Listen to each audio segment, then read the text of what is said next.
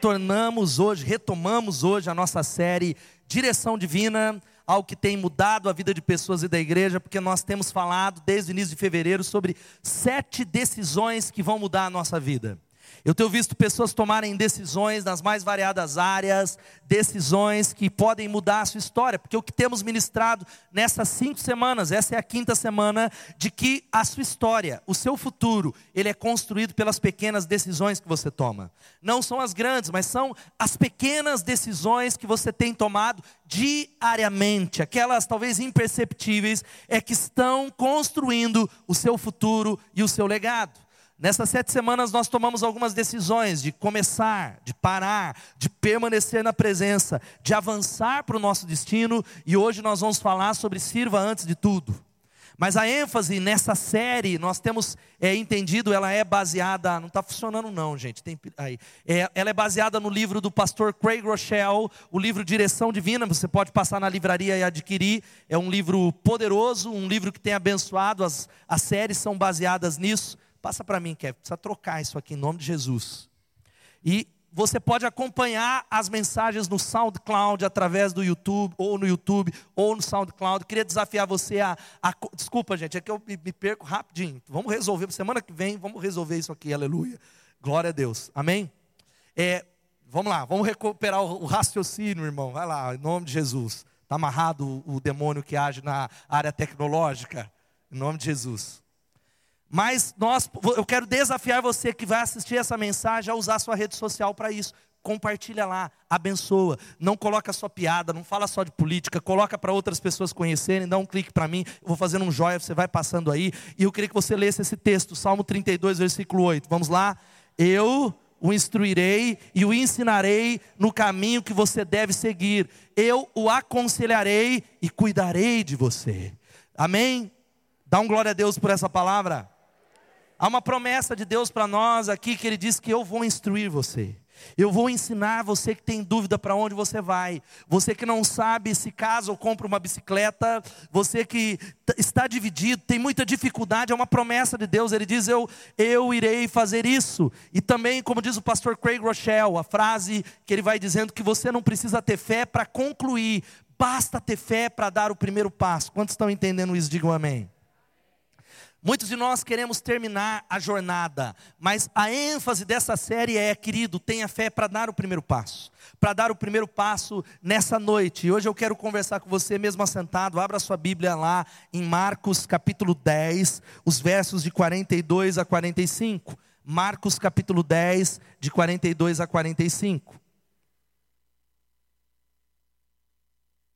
E o tema é sirva antes de tudo. Você pode falar sirva antes de tudo? Quem achou diz amém. Diz assim a palavra de Deus. Jesus os chamou e disse: Vocês sabem que aqueles que são considerados governantes das nações as dominam e as pessoas importantes exercem poder sobre elas. Não será assim entre vocês. Ao contrário, quem quiser tornar-se importante entre vocês deverá ser servo. E quem quiser ser o primeiro deverá ser escravo de todos, pois nem mesmo o filho do homem veio para ser servido, mas para servir e dar a sua vida em resgate por muitos. Repita comigo e diga assim: quem quiser tornar-se importante entre vocês, deverá ser servo, e quem quiser ser o primeiro, deverá ser escravo de todos. Vamos orar mais uma vez. Eu queria que você clamasse a Deus, Pai, em nome de Jesus, nos ajuda nessa noite. Que não haja nenhuma distração, que não haja nada que está lá fora, nada que pode que vai ser resolvido depois, que atrapalhe a palavra poderosa do Senhor e que a tua palavra ela fale, que a tua palavra ela mude a nossa mente. Nós abrimos os nossos ouvidos, nós abrimos os nossos olhos, nós focamos o nosso coração e nós seremos ministrados pela palavra do Senhor. É o que nós oramos nessa noite, em nome de Jesus. Amém. Amém e amém. Amém. As boas decisões, elas são fáceis de serem tomadas. As decisões que nos favorecem, decisões que são boas para nós, decisões que geram prazer, elas são extremamente fáceis. É fato que é muito fácil tomá-las, difíceis são as melhores decisões. Há uma frase que eu gosto muito que diz assim: que é gosto pervertido se satisfazer com o bom, quando o ótimo está ao nosso alcance. Ou seja, o grande problema não é tomar boas decisões, mas tomar aquelas que são as melhores, que são as decisões que Deus tem para nós, as decisões que mudarão o nosso destino para todo sempre. Agora, o grande problema com as melhores decisões, você sabe qual é? Você sabe qual é o problema com as melhores decisões? É que elas nos levam, na maioria das vezes, a lutar contra o nosso senso de segurança, contra a nossa zona de conforto. Decisões que são as melhores, elas nos convidam, nos convocam a sair da nossa zona de conforto.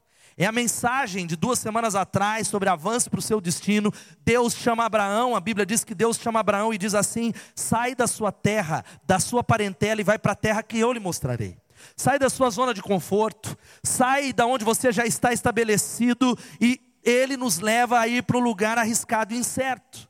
Agora talvez você diz assim, pastor, eu estou entendendo essa palavra, mas então como é que eu faço para tomar as melhores decisões? Elas geram medo no meu coração, porque é um lugar incerto, é um lugar onde eu não sei. Eu quero dizer para você que se nós queremos honrar a Deus, se desejamos honrar a Deus, todas as nossas decisões passam por essas três coisas, precisam estar pautadas nessas três coisas que eu queria que você repetisse comigo. Vamos lá? Servir as pessoas, conectar a comunidade e confiar a Deus os resultados. Não importa qual área você está tomando decisões. Quantos são discípulos de Jesus? Digam amém.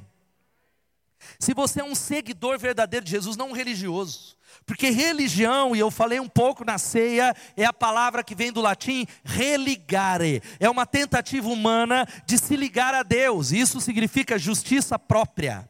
É uma tentativa de se consertar. É uma tentativa, eu serei bonzinho. Eu vou tentar. Sabe qual que é o problema disso? O problema é que não há justiça humana, não há nada em você que possa chegar a Deus, porque Deus ele é o criador das galáxias e dos universos. Quem pode dar um glória a Deus? Ele com o poder da sua palavra, ele criou milhares de galáxias. Não é só a via, a via, Láctea, são milhares. Ele é o Deus Todo-Poderoso. Então nós somos como a comparação, talvez até é maior a comparação de um ser humano com uma formiga. Então é uma pretensão humana dizer: Deus ele se agradará da minha justiça. A Bíblia diz que as nossas justiças não passam de trapos de imundícia. Trapos de imundícia, na literalidade da palavra de Deus, é um pano menstruado, de menstruação. Significa que Deus abomina a obra humana, ele se agrada na justiça de Jesus. E por que, que eu estou falando isso? Que discípulos e seguidores, eles passam a dizer assim: Eu tenho um mestre a partir de agora. A minha vida está conectada, então o que Deus fala, eu faço. Lembra daquela brincadeira, o mestre mandou? Quem conhece essa, o mestre mandou? Nós vivemos isso. O mestre mandou e ele deu essa ordem nessa nessa área. Ele não viola a minha identidade. Eu continuo sendo o Ricardo, mas quanto mais eu ouço o mestre, quanto mais o mestre manda e mais eu obedeço, mais eu me torno quem Deus me criou para ser. Então, todas as decisões, não importa se é no ambiente corporativo, não importa se é no casamento, não importa qual área, tem que passar. O subproduto delas é servir as pessoas, se conectar com a comunidade. A comunidade é a igreja. A igreja não é uma opção. A igreja é o corpo que foi instituído por Deus e também confiar a Deus os resultados. Quem pode dar um glória a Deus? Dizer, Deus, eu creio que o Senhor vai fazer a obra. Eu creio que o Senhor está fazendo. Agora olha aqui para mim. O fato é que este texto é um texto que vai na contramão da nossa cultura, porque o evangelho é contra a cultura. Diga assim, o evangelho é contra a cultura. Por isso a cultura não tem a ver só com o jeito de se vestir. A cultura não é exterior somente. A cultura tem a ver com os valores vigentes deste mundo. Tem a ver, há muita gente que criticou a nossa igreja que saiu para evangelizar no carnaval e um irmão colocou em box para mim. Eu falei, irmão, você é mais mundano que o povo. Você está julgando a igreja que é mundana porque estava lá. Você é fofoqueiro, linguarudo. Isso é mundo, é o espírito do mundo. Que Deus traga misericórdia e queime essa sua língua grande. Amém? Amém ou não? O fariseu que está em você foi Jesus veio para falar. Eu estou introduzindo isso para dizer que esse texto, a contracultura tem a ver com algo intrínseco. A contracultura tem a ver com o quanto nós somos ansiosos por dinheiro. E este, o contexto é dizendo que Pedro e Tiago, ou melhor, Tiago e João, filhos de Zebedeu, se aproximam de Jesus e fazem um pedido inusitado. Eles olham para Jesus e falam assim: Mestre, no teu reino, quando o Senhor estiver no trono, me coloca eu e o meu irmão à direita e à esquerda. Nem um pouco pretensiosos esses irmãos. Eles se achavam, olha, coloca a gente, Jesus, ouve esse nosso pedidinho pequenininho, queremos pedir. E Jesus ele introduz uma lição. Ele diz: Vocês não sabem o que estão pedindo. Vocês podem beber o cálice que eu estou é, dando para vocês beber, ou serem batizados com o batismo. E aí ele começa a dizer algo que tem a ver com a nossa cultura. Ele diz que os governantes, aqueles que são considerados importantes no mundo, eles dominam sobre as pessoas, eles têm pessoas que os servem, eles têm muito poder, mas entre nós, diga entre nós, Jesus ele diz que não será assim entre vocês. Ao contrário, quem quiser ser importante deverá ser o servo de todos. E quem quer ser o primeiro não tem a ver com, com proeminência, com título, com ser pastor. Ele diz deverá ser escravo de todos, porque o filho do homem não veio para ser servido, mas para servir. Louvado seja o nome de Jesus. Quantos podem dar um glória a Deus? Porque servir tem a ver com o chamado de Deus para nós, o chamado para aqueles que são discípulos. É por isso que o Alexandre Pires ele disse uma frase: Eu tenho muito medo de morrer amanhã e deixar para trás a missão que eu não cumpri aqui. E há muitas pessoas nesse auditório que não estão cumprindo a missão, que não sabem para o que Deus as chamou, que não sabem para que, que Deus as está capacitando. Mas existe algo que você precisa guardar, que indiferente da missão específica, Todos nós precisamos servir, todos nós somos chamados para servir. Você pode dizer amém? Todos nós fomos escolhidos como servos de Deus, nós fomos chamados para servir. Agora, queridos, servir não é algo natural. Nós somos tentados sempre a pensar em nós primeiro. Até quando nós servimos um grupo de pessoas, muitas vezes as motivações são as mais variadas. Eu sirvo o pobre porque eu quero ver se Deus ele se agrada de mim e ele faz algo em meu favor. Eu sirvo a igreja porque eu tenho que obedecer a Deus. A motivação invariavelmente é misturada. Sou eu e eu tenho uma história pessoal que eu tenho. Nós somos egoístas por natureza. Eu tenho uma história que é verdadeira. Eu, eu tenho vergonha de contar, mas eu preciso contar. Teve um dia na minha casa, um tempo atrás, que um grande rato, parecia um dinossauro do Jurassic Park, ele entrou na minha casa. Sério mesmo, era uma coisa, o Tiago parecia um dinossauro, e essa foi a visão que eu tive. E eu estava indo lá, e aí chegou eu e a Elô, e o rato veio na nossa direção, e eu empurrei a minha esposa em cima do rato. E aí, essa é uma história que eu tenho vergonha de contar, mas eu fiz isso. E isso é apenas uma das histórias e dos exemplos do quanto eu sou egoísta e eu sou capaz de me colocar até mesmo na frente da minha esposa. E antes que você me julgue, você não é diferente. Talvez você mate esse dinossauro, mas é você primeiro em outras áreas. Você briga por causa de dinheiro, por causa de orçamento, por causa do controle da televisão, por causa da maneira de lidar com os filhos. Mas a verdade é que os seres humanos são egoístas por natureza. Diga assim: nós somos egoístas por natureza. É um defeito de fábrica. Por exemplo, quem tem filho aqui levanta as mãos.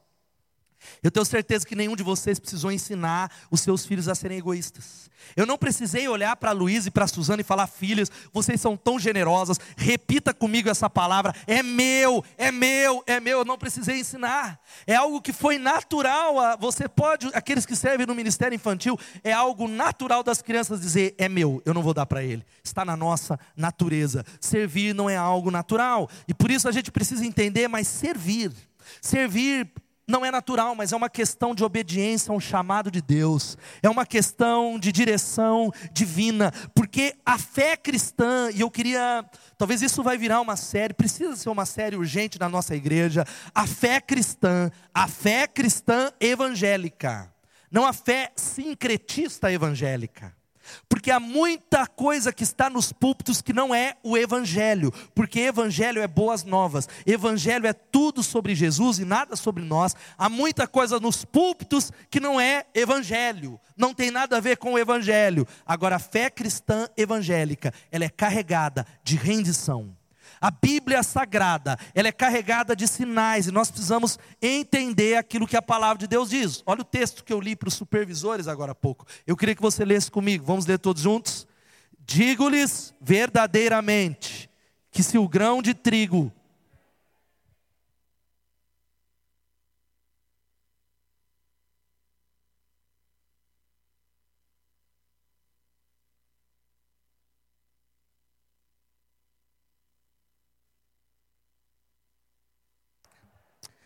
Jesus ele faz uma inversão não só no aspecto do servir, mas olha aqui para mim em nome de Jesus. Essa é a razão porque há muito altos e baixos entre nós, porque nós não conseguimos ser o que Deus nos criou e nos chamou para ser, porque nós não entendemos que Jesus ele disse assim: aquele que ama a sua vida vai perder, querido. Aquele que diz assim: eu não posso servir, eu não tenho tempo, eu vou correr atrás dos meus objetivos, dos meus projetos, da minha vida. Não sou eu que estou falando, não é a Igreja Batista Bethesda, é o Senhor Jesus. Ele diz que aquele que ama a sua vida a perderá, ao passo que aquele que perde a vida, aquele que aborrece a sua vida nesse mundo, a conservará para a vida eterna e aqueles que vão encontrar.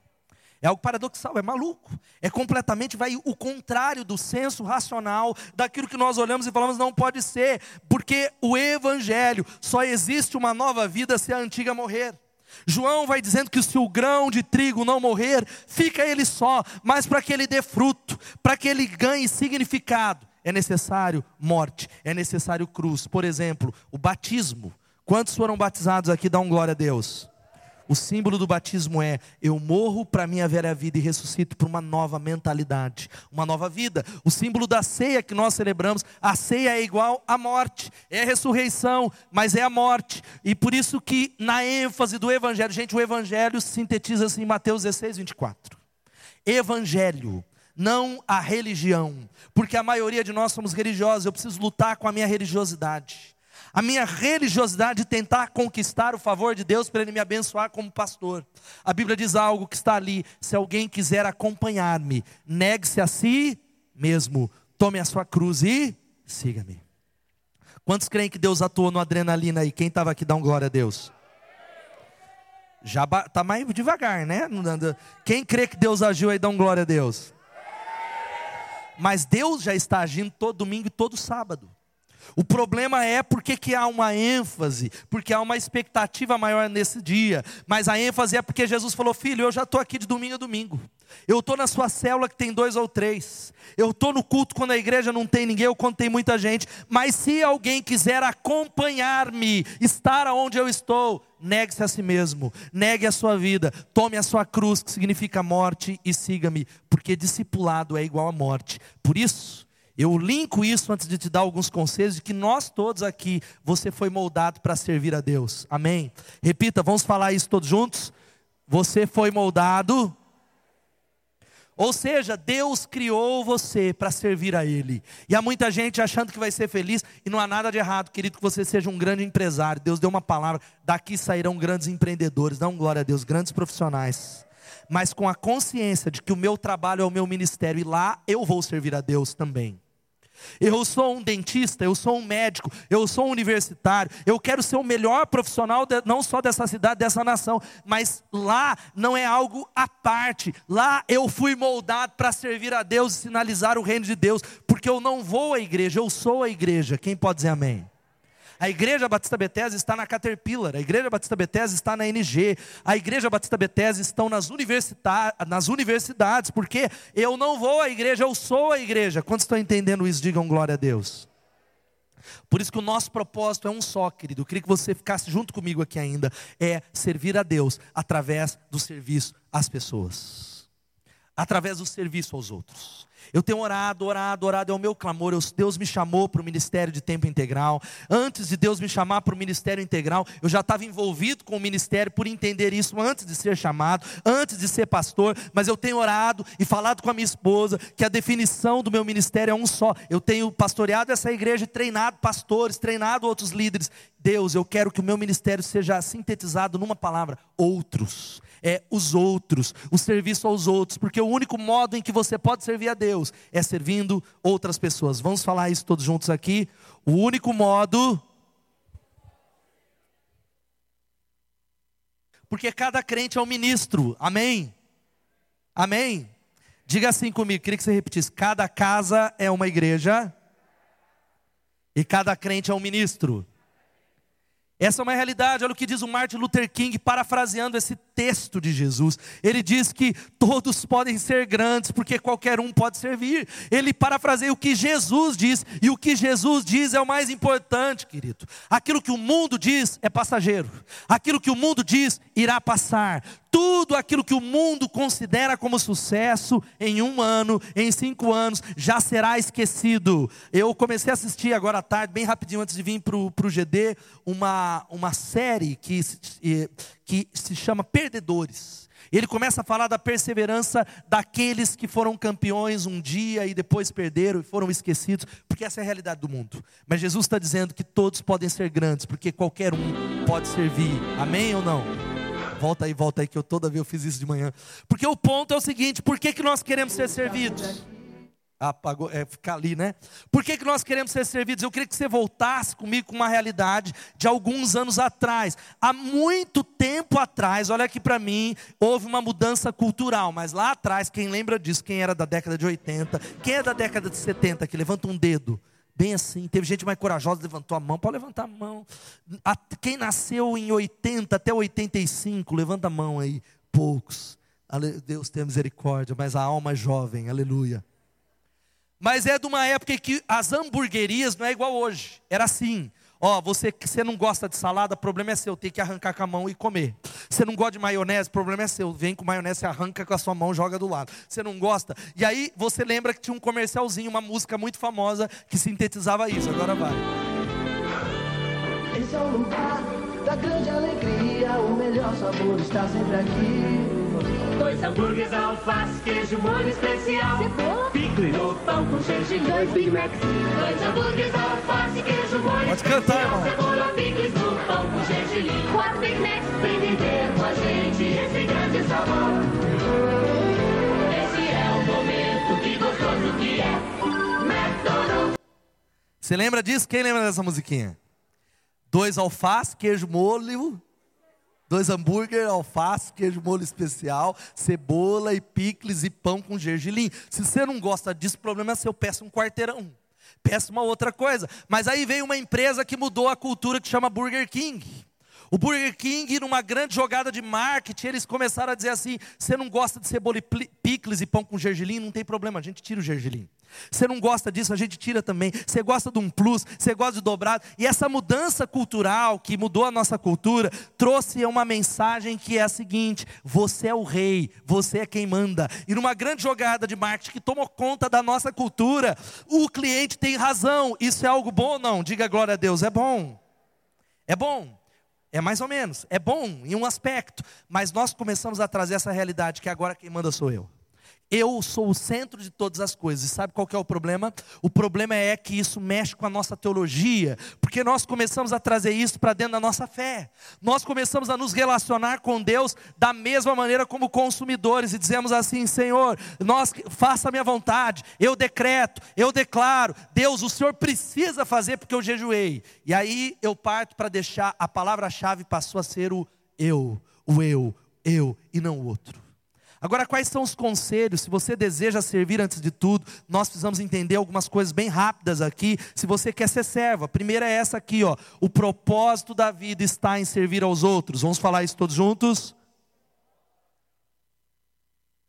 Querido, a vida não tem a ver só comigo ou com a minha família, a vida tem a ver com o próximo, a vida tem a ver com servir aos outros. Agora, qual é o grande problema que a gente tem? É a cultura hedonista, é uma cultura que diz: sou eu, são os meus bens, é a minha vontade, é o meu jeito, é o meu gosto, é meu corpo, minhas regras, que é algo que é contracultural, que vai no contrário do que diz a palavra de Deus. Começou com o hambúrguer do meu jeito e agora é meu corpo, minhas regras. Começou estou com hambúrguer da maneira que eu quero. E a vida cristã é do jeito, meu jeito, e não do jeito dele. Mas eu quero dizer para você que vida cristã é do jeito dele, não do seu. Vida verdadeira cristã tem a ver com Jesus e não com você. A vida cristã é tudo sobre Ele, nada sobre nós. E por falar em hambúrguer, talvez você é alguém que diga: se Jesus ele tivesse hoje, qual é o tipo de hambúrguer que ele comeria? Qual é a comida de Jesus? E ele responde isso. A comida de Jesus está lá em João capítulo 4, 34. Vamos ler todos juntos? A minha comida é fazer a vontade daquele que me enviou e concluir a sua obra. Sabe o que isso nos ensina? Que Jesus está dizendo que o propósito da vida ou a alimentação que muda a nossa alma é a obra de Deus. Fazer a obra de Deus, eu não estou dizendo fazer coisas na igreja. Não é pregar na igreja, mas fazer a verdadeira obra de Deus, que é amar a Deus e servir pessoas. é amar pessoas, é ser um servo, é edificar pessoas, é entender que aquele chamado de Abraão se estende para você, ser tu uma bênção. Fala para o irmão que está do seu lado, ser tu uma bênção. Ele está dizendo algo, olha aqui para mim, Jesus está dizendo assim para os discípulos: ei, ei, ei, a comida que eu como vocês não compreendem, porque a minha comida, aquilo que me sustenta, é agradar a Deus, é servir as pessoas, é dar a minha contribuição para finalizar a obra que Ele começou na terra. É um tipo muito diferente de hambúrguer, é um tipo diferente de alimentação. Agora, sabe por que, que a gente tem uma geração de discípulos, as igrejas estão cheias, mas cheias de discípulos vazios? Cheio de pessoas que no momento elas estão a mil, no outro elas estão lá embaixo, no momento elas estão dando tudo para Deus, no outro elas não querem nem saber de obra de Deus, porque elas não se alimentam da verdadeira obra de Deus elas se alimentam de coisas misturadas, motivações misturadas, motivações que não são verdadeiras, e a gente não pode esquecer nessa noite, essa é a palavra, de que Deus nos criou para sermos doadores e não receptores. Vamos falar isso? Deus. Agora, sabe qual é o problema quando se trata de servir, gente? Olha aqui para mim, todos que servem nessa igreja, é que nós estamos absolutamente apaixonados por aquilo que é nosso. Se eu sou alguém do ministério de louvor, eu sou alguém que eu não faço uma outra coisa, porque eu já estou servindo a Deus e eu estou absolutamente apaixonado por aquilo que é meu. Se eu sou alguém envolvido com um morador de rua, eu não faço uma outra coisa, eu não lidero célula porque eu estou absolutamente apaixonado por aquilo que é meu. E se eu lidero célula, eu não vou trabalhar com o mercado solidário porque eu estou apaixonado por aquilo que é do meu interesse e não por aquilo que é do interesse de Deus. Mas nós existimos para uma coisa, não importa se é morador de rua, não importa se é se você está tocando no louvor, nós existimos para servir pessoas. Diga amém. Nós existimos para servir pessoas, onde nós estamos. A segunda coisa que a gente precisa guardar é isso: servo é o que eu sou chamado a ser. Vamos falar isso? E aí eu explico para você que existe uma distinção que você precisa ir embora guardando isso, que servir não é algo que fazemos. Servos é quem somos chamados para ser. Você entende a diferença? Porque não é algo que eu faço simplesmente, é quem eu sou. Você pode dizer amém? Porque se servir é algo que eu faço, hoje eu estou fazendo, amanhã eu paro. Hoje eu estou no ministério e aí eu dou um tempo para cuidar das minhas coisas. Hoje eu estou envolvido até as tampas com uma série de coisas na igreja e amanhã eu não posso. Não, não, não, não, não. Porque servir não é algo que eu faço. Servos é quem ele nos chamou para sermos 24 horas por dia, sete dias da semana, em todo lugar, em nome de Jesus. Ele nos chama para servir pessoas. Eu queria que você, antes de responder essa pergunta, você ouvisse isso. Na minha experiência pastoral, liderando há mais de 20 anos e pastoreando essa igreja quase há 15 anos, eu tenho me deparado com um monte de crente frustrado, é sério, ovelhas. Gente que está aqui, eu sei, gente que está frustrada com a igreja. Gente que olha para o lado, gente que está desanimada, gente que fala, vou ficar, mas se desse eu ia embora. E muita gente que já passou por sete, oito igrejas diferentes. Eu abordo e falo, cara, você está aqui, está é, tá procurando, e aí eles dizem assim: ainda não encontramos a igreja, porque naquela nós gostamos do louvor, mas não gostamos da palavra. Nessa outra nós gostamos da palavra, mas o ministério infantil não é muito legal. Naquela outra há uma unção legal, mas é, não gostamos, a palavra é fraca. Na outra ninguém conversou com a gente, na outra não tem célula, na outra não tem quadra, na outra não tem mesa de ping-pong, nessa tem, mas na outra está faltando isso. E a frase que as pessoas dizem, e talvez é a, a mentalidade que você tem, está difícil encontrar uma igreja que venha ao encontro das nossas necessidades. E eu quero dizer para você que esse tipo de atitude é a atitude de alguém que está procurando uma peça de roupa no shopping. É a mesma atitude de alguém que vai para o shopping para jantar e está procurando um prato. É a atitude de fast food. É de, esta declaração, preste atenção: está difícil encontrar uma igreja que venha ao encontro das nossas necessidades. É uma das declarações menos bíblicas que um cristão pode proferir. É uma das declarações mais antibíblicas que um discípulo de Jesus pode declarar, porque é aquela mentalidade que eu sou um consumidor. A igreja é o produto. A igreja tem um produto que é o louvor, que é o ministério infantil, é a palavra, e eu sou alguém que consuma um serviço religioso. Eu não estou aqui para colaborar ou servir. E a pergunta que eu vou fazer para você é a seguinte: você é mais colaborador ou consumidor? Pare um minuto para pensar. Você que está em casa assistindo essa mensagem, você é mais um colaborador ou um consumidor? E o problema dessa mentalidade é o seguinte: nós só olhamos tudo gira ao nosso redor. Ó, hoje eu vou embora, porque agora é uma nova igreja, eu mulo para outra porque tem um novo mover. Aí o novo mover está lá, acabou, foi para outra, eu vou, porque tudo diz respeito ao meu umbigo, tudo diz respeito às minhas necessidades. Mas a verdade é que nós estamos aqui para fazer a diferença, para construir uma igreja, para sermos a igreja e para sermos uma bênção em nome de Jesus. Quem pode dar um glória a Deus? Aí eu quero fazer esse teste com você, que é o seguinte: quando você pensa nesta igreja ou na sua igreja, como é que você se classifica? Colaborador, ou consumidor, e eu vou fazer algumas perguntas. Você deixa os seus filhos no berçário ou no zoe sem nunca servir nesse lugar? A maior parte dos pais que reclama que não tem trabalho infantil nos cultos especiais é quem não serve lá. É quem não serve. Você é alguém que come uma bolacha grátis, bebe uma xícara de café, acomoda-se um lugar que outra pessoa pagou, desfruta do culto, depois passa para pegar os seus filhos e volta para casa? Se é só isso, se sim, você é um consumidor. Por outro lado, olha a pergunta: você usa os seus dons para fazer a diferença? Convida pessoas para vir à sua igreja, é fiel na oração, dizima com regularidade, serve com paixão. Se é sim para essas perguntas, você então está mais para um colaborador. Mas aí eu faço uma terceira pergunta, pense em outras áreas da sua vida agora. Não só sobre a igreja. Quando foi a última vez que você dedicou um dia inteiro para ajudar alguém necessitado? O dia que você falou, eu, esse é o dia que eu vou visitar alguém. Eu vou amar alguém não só porque é da célula. Quando foi que você orou por alguém? E as suas orações? Você costuma orar pelos outros, interceder por pessoas? Ou é só os meus projetos, a minha casa, a minha prosperidade, o que eu quero, o que eu preciso? Dependendo do que você responder, você é um colaborador, um servo ou talvez só um consumidor. E Deus não chamou você para consumir. Terceiro penúltimo, sabe qual é? Servir significa que preciso estar disponível. Vamos falar isso?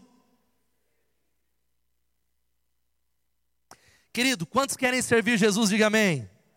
Significa se de verdade você entende que serve ao que você é, você precisa dizer: Ei Deus, eu estou disponível. Ei Deus, eu quero servir. Ei Senhor, eu quero andar por toda parte com um radar espiritual procurando pessoas que precisam de mim. Eu entro no culto, sabe para quê? Não é só para ouvir a palavra falando: Deus, quem é que o Senhor quer abençoar através da minha vida hoje? Qual é a pessoa que o Senhor quer que eu dê uma palavra, que o Senhor quer que eu dê um abraço, que o Senhor quer que eu interceda? Aonde é que o Senhor quer que eu sirva? Porque eu quero estar disponível. Jesus era assim.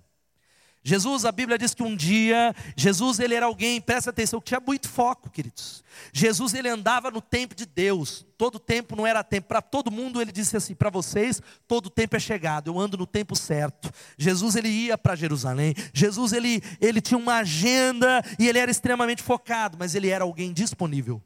A Bíblia conta que, numa certa passagem, dois cegos puseram-se a gritar: Senhor, filho de Davi, tem misericórdia de nós. Os discípulos mandaram eles ficarem quietos, eles gritaram ainda mais. Jesus parando, diga parando. Ele chamou e perguntou-lhes: O que vocês querem que eu lhes faça? Sabe o que significa isso? Que se você quer servir a Deus, você precisa estar disposto a ser interrompido. Você precisa entender que alguns momentos a sua agenda vai ser bagunçada. Em algum momento Deus vai falar assim: ei, ei, ei, ei, eu vou bagunçar porque você é um servo. É o lema de John Wesley. O John Wesley ele tinha uma frase que ele dizia o seguinte: faça todo o bem que puder, com todos os meios, de todas as maneiras que puder, em todos os lugares, para todas as pessoas, enquanto puder. Louvado seja o nome de Jesus. Vamos ler isso? Não é versículo, mas é poderoso. Vamos ler. Faça todo o bem que puder.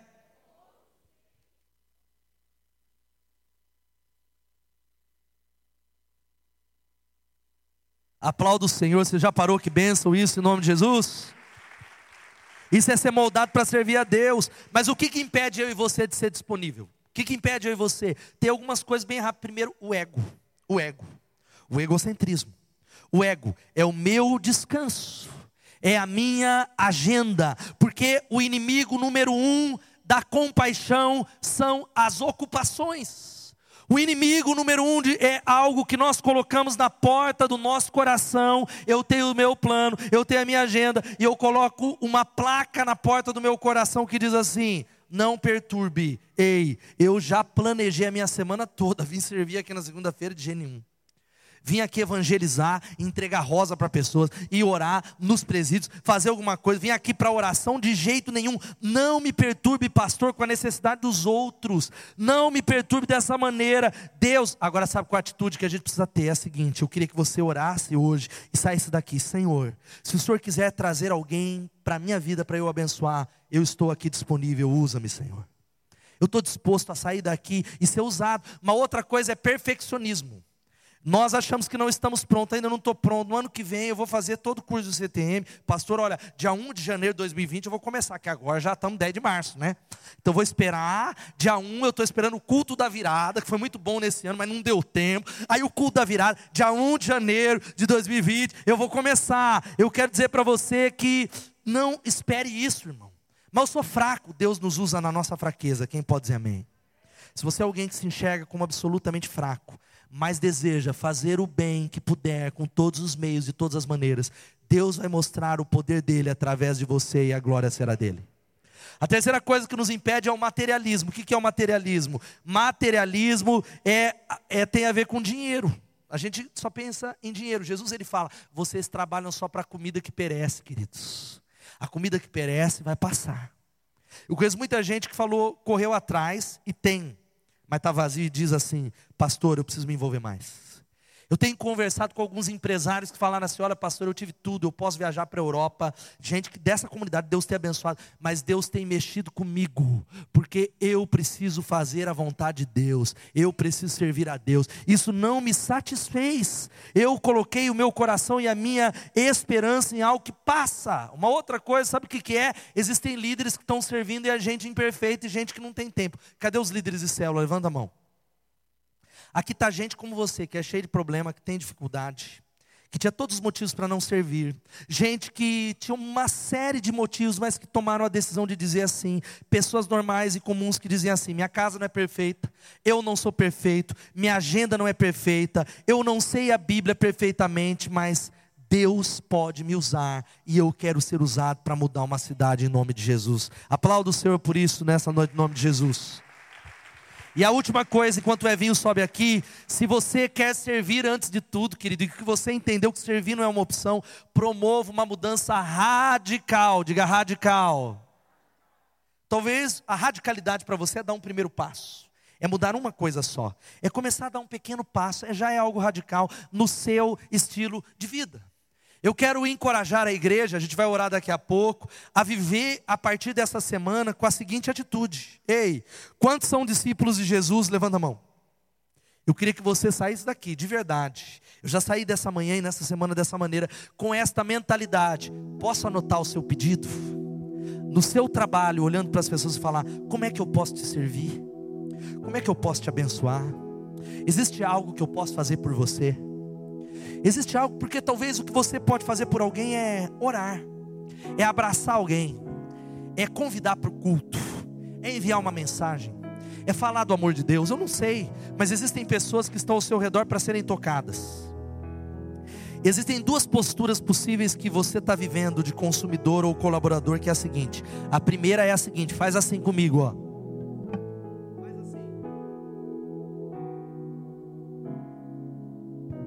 Esta é a postura da maioria dos cristãos evangélicos nessa nação, talvez até a sua, dentro dessa comunidade, vem, mas a postura que Jesus quer que você assuma é essa, ó.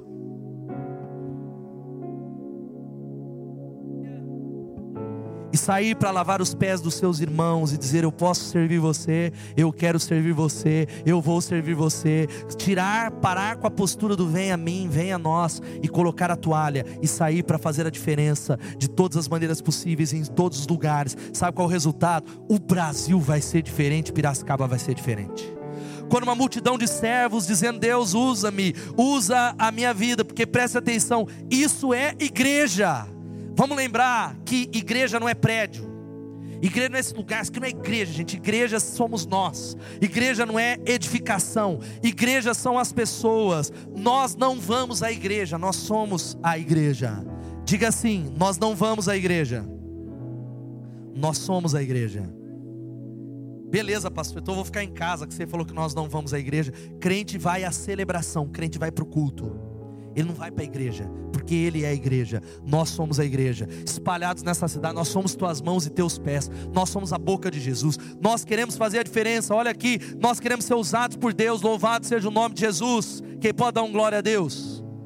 Agora aguenta aqui comigo, antes de eu terminar, este é um dos textos da minha vida, esse é um dos textos que me fazem continuar, não importa o que aconteça, eu queria que você lesse esse texto, porque é um texto para você também, vamos ler todos juntos. Portanto,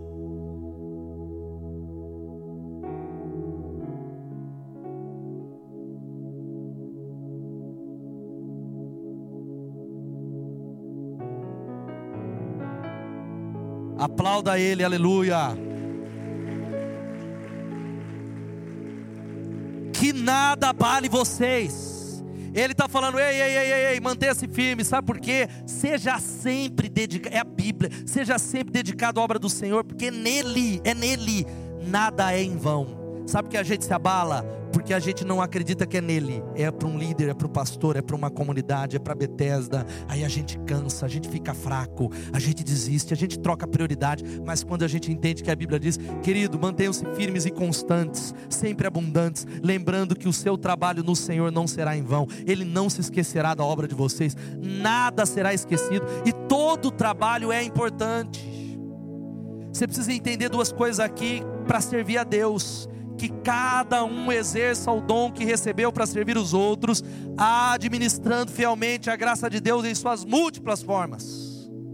Ou seja, existem dons espirituais, e dons espirituais são capacitações divinas. Eu não vou ensinar tudo sobre dons aqui, distribuídas pelo Espírito, com E maiúsculo, Espírito Santo, a todo crente, segundo o desígnio e a graça de Deus, para o bem comum do corpo de Cristo. Sabe o que significa? Que, que você acha que você é da Igreja Batista Bethesda? Quem é dessa igreja, mais uma vez, colabora comigo e diga: Eu sou. Ele te trouxe porque há alguma coisa que ele deu para você, pelo menos um dom, para que você seja usado para a edificação desse corpo em nome de Jesus. Ele não chamou você para ficar sentado. Todo crente tem pelo menos um dom espiritual permanente. Agora não confunda talento natural com dom espiritual. O talento natural pode ser usado para abençoar pessoas, por exemplo, cozinhar. Cadê a Lena aqui? Deus abençoe. Fez aí uma galinhada que vendeu, arrecadou recursos, talento para cozinhar. Cadê as cozinheiras da igreja? Levanta a mão. Ô povo, quem cozinha aqui bem? Levanta a mão. Ô povo, só, só Nick aqui, cadê? Vamos, Márcia, levanta a mão bem alto aí. Ninguém vai pedir para você cozinhar. Levanta. Aleluia. Ô povo, vamos aplaudir esses cozinheiros aí, aleluia. Ó. Esse, esse, talento tem que ser exercido mais na célula. Mas talento não é dom. Por quê? Existem cozinheiros que não são crentes.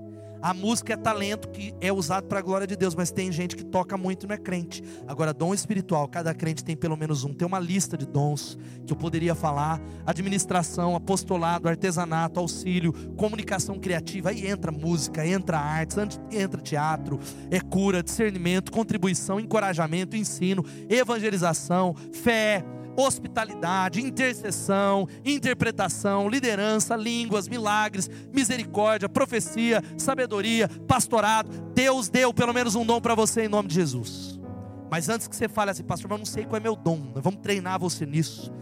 Pastor, nós vamos treinar isso. CTM já está falando um pouquinho disso. Eu queria que você entendesse que tudo o que fazemos é importante. A diferença entre proeminência e importância e significância proeminência e significância. Proeminência significa que tem gente que tem um nariz bem grande, não é? Uma é bem proeminente. O cara entrou lá, o nariz chega primeiro que ele no ambiente. Sei lá. E não é defeito, é uma parte do corpo. Mas existem órgãos que ninguém vê. O rim, que ele não é proeminente, mas ele é muito significante. Se você perder o rim, você pode perder a vida. Se você perder órgãos, sabe o que isso quer dizer, querido? Que não importa se você está no palco, não importa se tem proeminência, se você toca, se é do louvor, se as pessoas estão vendo, se ninguém está vendo, porque tudo é importante, diga tudo é importante. Você sabe o nome das pessoas que limparam esse salão, fora Kelly, que limparam o ministério infantil e o banheiro para que você tivesse uma celebração? Você sabe o nome dos irmãos que serviram na recepção e te ajudaram a estacionar o carro?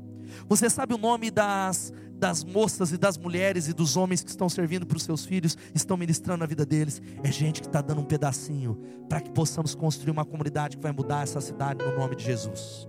A banda vai chegando aqui e eu quero desafiar você, querido, sabe o que? A servir.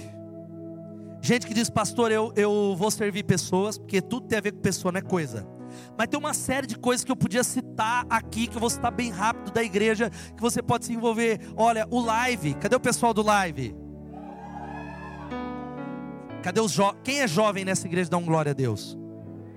Você pode a partir de agora se envolver com o ministério de jovens com a mentalidade de consumidor ou de colaborador. Consumidor diz assim: não gostei do culto, não vou, eu vou servir. Eu quero, vou falar com o Danilo Suelen, com a liderança. Eu quero fazer algo. Quero ajudar na recepção do live, da atmosfera. Eu quero ajudar no multimídia. Eu quero ajudar no Live Kids. Sabia que o Live tem trabalho com crianças? Cadê a Laís aí? Dá um glória a Deus aí. Tem trabalho com crianças, Live Kids. Eu quero ajudar. Eu quero ajudar de uma outra maneira. Eu quero ajudar no Hug. Cadê o pessoal do Hug? Eu quero ajudar no mercado solidário. Eu quero ajudar o Dinho. Eu quero ajudar as famílias. Eu quero ajudar de alguma maneira. Eu quero ajudar no Zoe. Nós precisamos de pessoas para servir as nossas crianças. Eu quero ajudar na recepção. Quero receber pessoas. Domingo é dia de servir. Eu quero ajudar no CTM, pastor quero poder ajudar na administração, de alguma maneira, dar o meu tempo. Eu quero ajudar na visitação de pessoas, eu vou ajudar a minha célula, eu quero ajudar em missões. Eu quero ajudar no apoio das novas igrejas. Olha, cadê o povo de Aimbi? Estou vendo ali, a gente tem uma igreja para ser plantada lá, em Americana. Eu quero ajudar. Eu não sei nem como, mas eu quero me envolver. Eu quero ajudar na capelania hospitalar. Eu quero me ajudar na capelania em presídios. Eu quero ajudar nas escolas. Eu quero ajudar com empresários. Eu quero ajudar na área de esportes, pastor. Eu posso ajudar. Eu quero ajudar num trabalho nas favelas. Eu quero ajudar na intercessão. Eu não sei, no som, no multimídia, na filmagem. Existem muitas áreas que Deus pode levantar você no nome de Jesus. Querido, o melhor uso da sua vida é o investimento no que vai durar para sempre. E a igreja e as pessoas vão durar para sempre. Fique de pé no seu lugar. Naquele último dia, a gente vai só orar e receber os avisos. Deus vai fazer uma pergunta para você aqui, sabe qual é? Para você que é crente.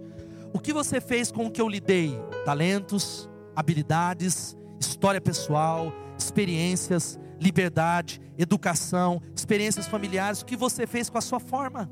Porque tudo que você tem, tudo que você passou, é a sua forma. Toda luta que Deus permitiu é para você abençoar alguém ele vai perguntar. Mas a grande pergunta é a seguinte: que a gente precisa entender, em nome de Jesus. Quantos querem ser grandes no reino de Deus? Um glória a Deus serem usados. O maior entre vós deverá ser o servo, louvado seja o nome de Jesus. Eu queria que tivesse uma competição nessa igreja, ter briga, briga na célula para ver quem vai servir mais. Ter briga para abrir a casa, porque a gente não está conseguindo multiplicar a célula. Nosso GD falou: nós não conseguimos multiplicar a célula porque os crentes não estão abrindo a casa por causa do eu, é a minha casa, ninguém vai sujar a minha casa, é a minha casa. O discípulo não tem casa, a casa é de Jesus, querido. Discípulo. O discípulo ele falou: Meu Deus, dá trabalho para caramba, mas eu não tenho nada que é meu, tudo é do mestre.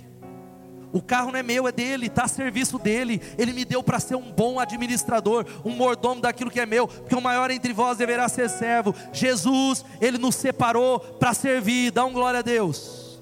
Lê comigo esse texto de Efésios 2:10. Vamos ler porque somos para fazermos boas obras, as quais Deus preparou antes para nós as praticarmos. Você não é salvo pelas boas obras, mas Ele te salva para as boas obras. Ele te salvou para servir. Servir não é uma opção. Servir é um chamado para todo sempre. Eu fecho com a frase do Craig Rochelle, que ele disse o seguinte: que os momentos em que você escolhe servir a outros e pôr as necessidades deles em primeiro lugar determinam o tipo de história que você vai contar amanhã. Aplaudo o Senhor por essa palavra em nome de Jesus. Vamos viver dessa maneira em nome de Jesus? Abaixa a sua cabeça, eu quero fazer uma oração com você. Você tem duas decisões que você pode tomar, ou você pode comer o fast food, ou o hambúrguer das escolhas egocêntricas, saborosas no momento, ou o alimento eterno que vai abençoar pessoas e vidas para todo sempre. Ou fast food, que tem a ver com a comida que Jesus nos ensinou para todo sempre. E querido, eu quero dizer para você, não há melhor lugar do que plantar a nossa vida na casa de Deus para todo sempre. Porque a casa de Deus vai permanecer e prevalecer no nome de Jesus. Pai, obrigado pela tua palavra, Senhor. Pedimos a Ti que nessa noite o Senhor salve pessoas, o Senhor mude, levanta um exército de servos Levanta um exército, ó Pai. Clamamos a Ti por uma igreja viva, uma igreja que alcance essa cidade, uma igreja que seja um exército de discípulos que saiam por toda essa cidade para ser uma bênção. E nós repreendemos a obra maligna, o espírito da época e nos rendemos a Jesus Cristo, declarando: Senhor, nos humilhamos, nós seguimos o exemplo do Mestre, nós tomamos a toalha e dizemos ao Senhor que faremos o que for necessário para que a nossa cidade seja transformada, para que a nossa família seja transformada. Abençoa o teu povo, em nome de Jesus. Amém e amém. Aplauda ele mais uma vez bem forte, dizendo sim para Deus. Aleluia.